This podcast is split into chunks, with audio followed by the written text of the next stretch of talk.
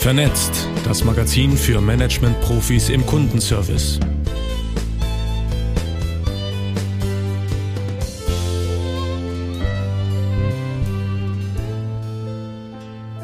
Von Griechen lernen. Ein Interview mit Professor Dr. Wolfgang Schulz. Sprecher sind Inka Grabowski und Patrick Eich. Die berufliche Profession von Professor Dr. Wolfgang H. Schulz ist die Mobilität. Privat beschäftigt er sich gerne mit den alten Griechen. An seinem Lehrstuhl für Mobilität, Handel und Logistik an der Zeppelin-Universität in Friedrichshafen versammelt er kluge Köpfe von der Geisteswissenschaft bis hin zur Informatik. Gemeinsam bilden sie, so erklärt es der Volkswirt, eine Art Denkstilgemeinschaft. Unsere Forschung ist getrieben von der Frage nach den nötigen, möglichen und unmöglichen Veränderungen, heißt es auf der Website des Lehrstuhls.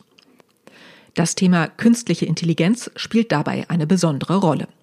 Wolfgang H. Schulz ist also haargenau der richtige Ansprechpartner, um mal zu hören, wie KI, Mensch und Mobilität zusammenspielen. Professor Schulz, Sie forschen seit gut drei Jahrzehnten zur automatisierten Mobilität. Mal ganz ehrlich, wollen die Menschen das überhaupt? Hm, schon Homer berichtet in seiner Odyssee vom Zusammentreffen des Odysseus mit Nautilus.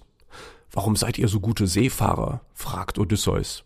Nautilus antwortet, das sind nicht wir, das sind unsere Schiffe. Die Schiffe wissen, wo wir hinfahren, sie umschiffen Gefahren und bringen uns sicher ans Ziel. Im Prinzip beschreibt Nautilus eine KI. Schon die alten Griechen haben also den Wunsch gehabt, auf einem Schiff zu fahren, auf dem sie nichts tun müssen. Oder denken Sie an Leonardo da Vinci. Er hat eine Skizze von einem automatisch fahrenden Fahrzeug angefertigt. Natürlich gibt es immer auch Skeptiker. Als zum Beispiel die Straßenbahn eingeführt wurde, hieß es, die Menschen seien gestresst, weil die Bahn so schnell ist. Letztlich ergreift der Mensch aber immer den Vorteil des technologischen Fortschritts. Aber pardon, gerade beim Autofahren verhalten sich insbesondere Menschen in Deutschland gern etwas merkwürdig. Sie fürchten zum Beispiel, dass ihnen in autonom steuernden Autos nicht nur die Kontrolle, sondern auch noch die Freude am Fahren flöten gehen könnte. Den modernen Menschen kennzeichnet seine Neugierde. In wie vielen Gärten rollen heute automatisierte Rasenmäher? In wie vielen Haushalten gibt es automatisierte Staubsauger? Und warum?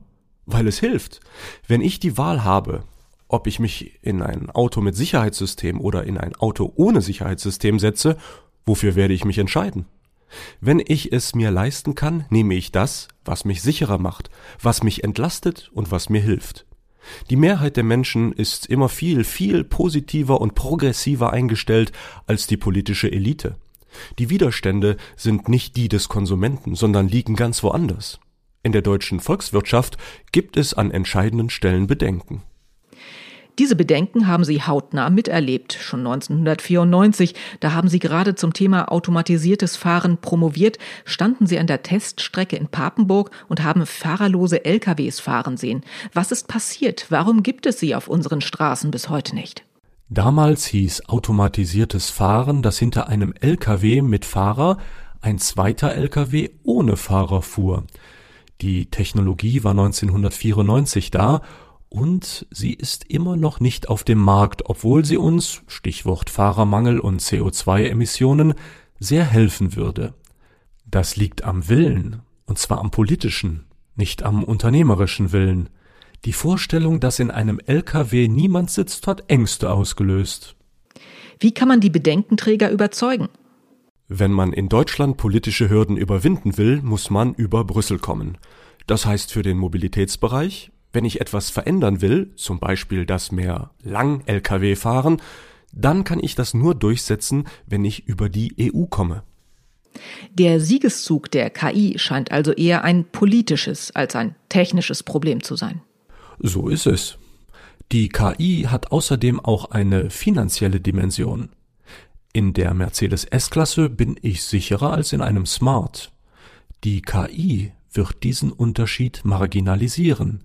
KI wird eine Mobilität ermöglichen, in der ein Smart so sicher sein wird wie die S-Klasse. Aber das ist politisch gar nicht gewünscht, denn es würde eine Renaissance des Autos bedeuten. Naja, eine Renaissance des Autos wäre ja mit Blick auf den Klimawandel nicht wünschenswert, oder? Wenn wir klimaneutrale Antriebe haben, gibt es keinen Grund, warum sich Automobilität nicht erhöhen sollte. Die Menschen wollen mobil sein, wollen ihren Ort verlassen. Und ja, wir haben ein Umweltproblem, aber wir können es lösen. Okay, nehmen wir an, Autofahren ist künftig klimaneutral und KI gesteuert. Dann fährt jeder und jede mit dem Auto durch die Gegend. Ja, in der Regel ist Mobilität zweckgebunden. Die Menschen wollen zur Arbeit fahren, sie wollen ihren Einkauf machen, sie wollen ihre Kinder vom Ballett abholen. Luxusmobilität, also einfach nur durch die Gegend fahren, ist minimal. Die Leute sitzen ja auch nicht im Regionalexpress oder im Bus, weil es da so schön ist, sondern weil sie ein Ziel haben. Im Auto kann ich telefonieren, dort bin ich sicherer und flexibler. Warum soll ich Menschen zwingen, öffentliche Verkehrsmittel zu nutzen? Es ist doch eine Frage der humanen Politik, dafür zu sorgen, dass der Mensch sich wohlfühlt, dass er sicherer ist, dass er nicht verunfallt. KI macht Mobilität billiger. Allein die Konstruktion eines Autos wird viel billiger, denn es braucht keine teure Technik mehr wie elektronische Stabilitätskontrolle, ABS-System und dergleichen. Ihrer Erfahrung nach liegen die Hürden für den Durchbruch von KI-gestützten Technologien vor allem auf nationalstaatlicher politischer Ebene. Nun gilt ja die deutsche Gesellschaft im Vergleich zu anderen ohnehin als eher fortschrittsfeindlich. Was können wir ändern? Was die Affinität zu Technologie angeht, sind wir hinten dran. Es gibt Unterschiede zwischen Deutschen und, sagen wir, Amerikanern. Die Deutschen erfinden eine neue Technologie. Die Amerikaner fragen sich, wie sie eine bestehende Technologie besser nutzen können. Sie erfinden nicht das Auto neu, sondern Tesla. Sie erfinden nicht den Handel neu, sondern Amazon. Nicht die Suchmaschine, sondern Google. Unsere Gesellschaft muss sich in diesem Punkt transformieren. Wie könnte so ein grundlegender Wandel gelingen? Da komme ich nochmal zu den alten Griechen. Bei den persischen Kriegen konnten die Athener eigentlich gar nicht gewinnen, denn der persische König hatte sehr viel mehr Krieger. Die Lage war an und für sich aussichtslos, aber die Athener haben die Perser besiegt. In den Jahren, die die Perser brauchten, um nach Athen zu kommen, haben die Griechen ihre Gesellschaft angesichts der Bedrohung umstrukturiert. Sie haben Schiffe gebaut, ihre Leute zu Seeleuten und Kapitänen ausgebildet und eine Seestreitkraft geschaffen. Sie haben den Krieg gewonnen, sie haben sich transformiert. Das können wir auch, weil unser Bildungsausgangsniveau sehr hoch ist. Werden wir es denn auch tun? Es findet ein Umdenken statt, die Erkenntnis, dass etwas geschehen muss, setzt sich durch, und es kommt ein Punkt, an dem es umschlägt. Warum sollten wir uns nicht transformieren können?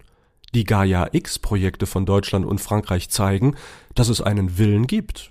Die Lösung liegt auf europäischer Ebene, denn die Menschen dort haben meist eine größere Perspektive und sehen auch den Systemwettbewerb. Was meinen Sie, werden die führerlosen Lkw, deren Technik vor gut 30 Jahren schon ausgereift war, irgendwann auf unseren Straßen zu sehen sein? Es gibt eine Chance. Schauen Sie zum Beispiel in die Niederlande mit ihren großen Seehäfen, von denen aus alle Waren auf Lkw gehen. Die Straße wird zur Schiene werden. Von den Niederlanden, aber auch von Frankreich oder der Schweiz geht ein hoher Druck aus. Wir werden uns anpassen müssen. Andere Länder sind fortschrittlicher als wir, sind digitalisierter als wir. Der Druck wird höher. Wir müssen uns mitentwickeln. Und wir haben gute Chancen, wenn wir schauen, was die anderen machen und uns mitziehen lassen.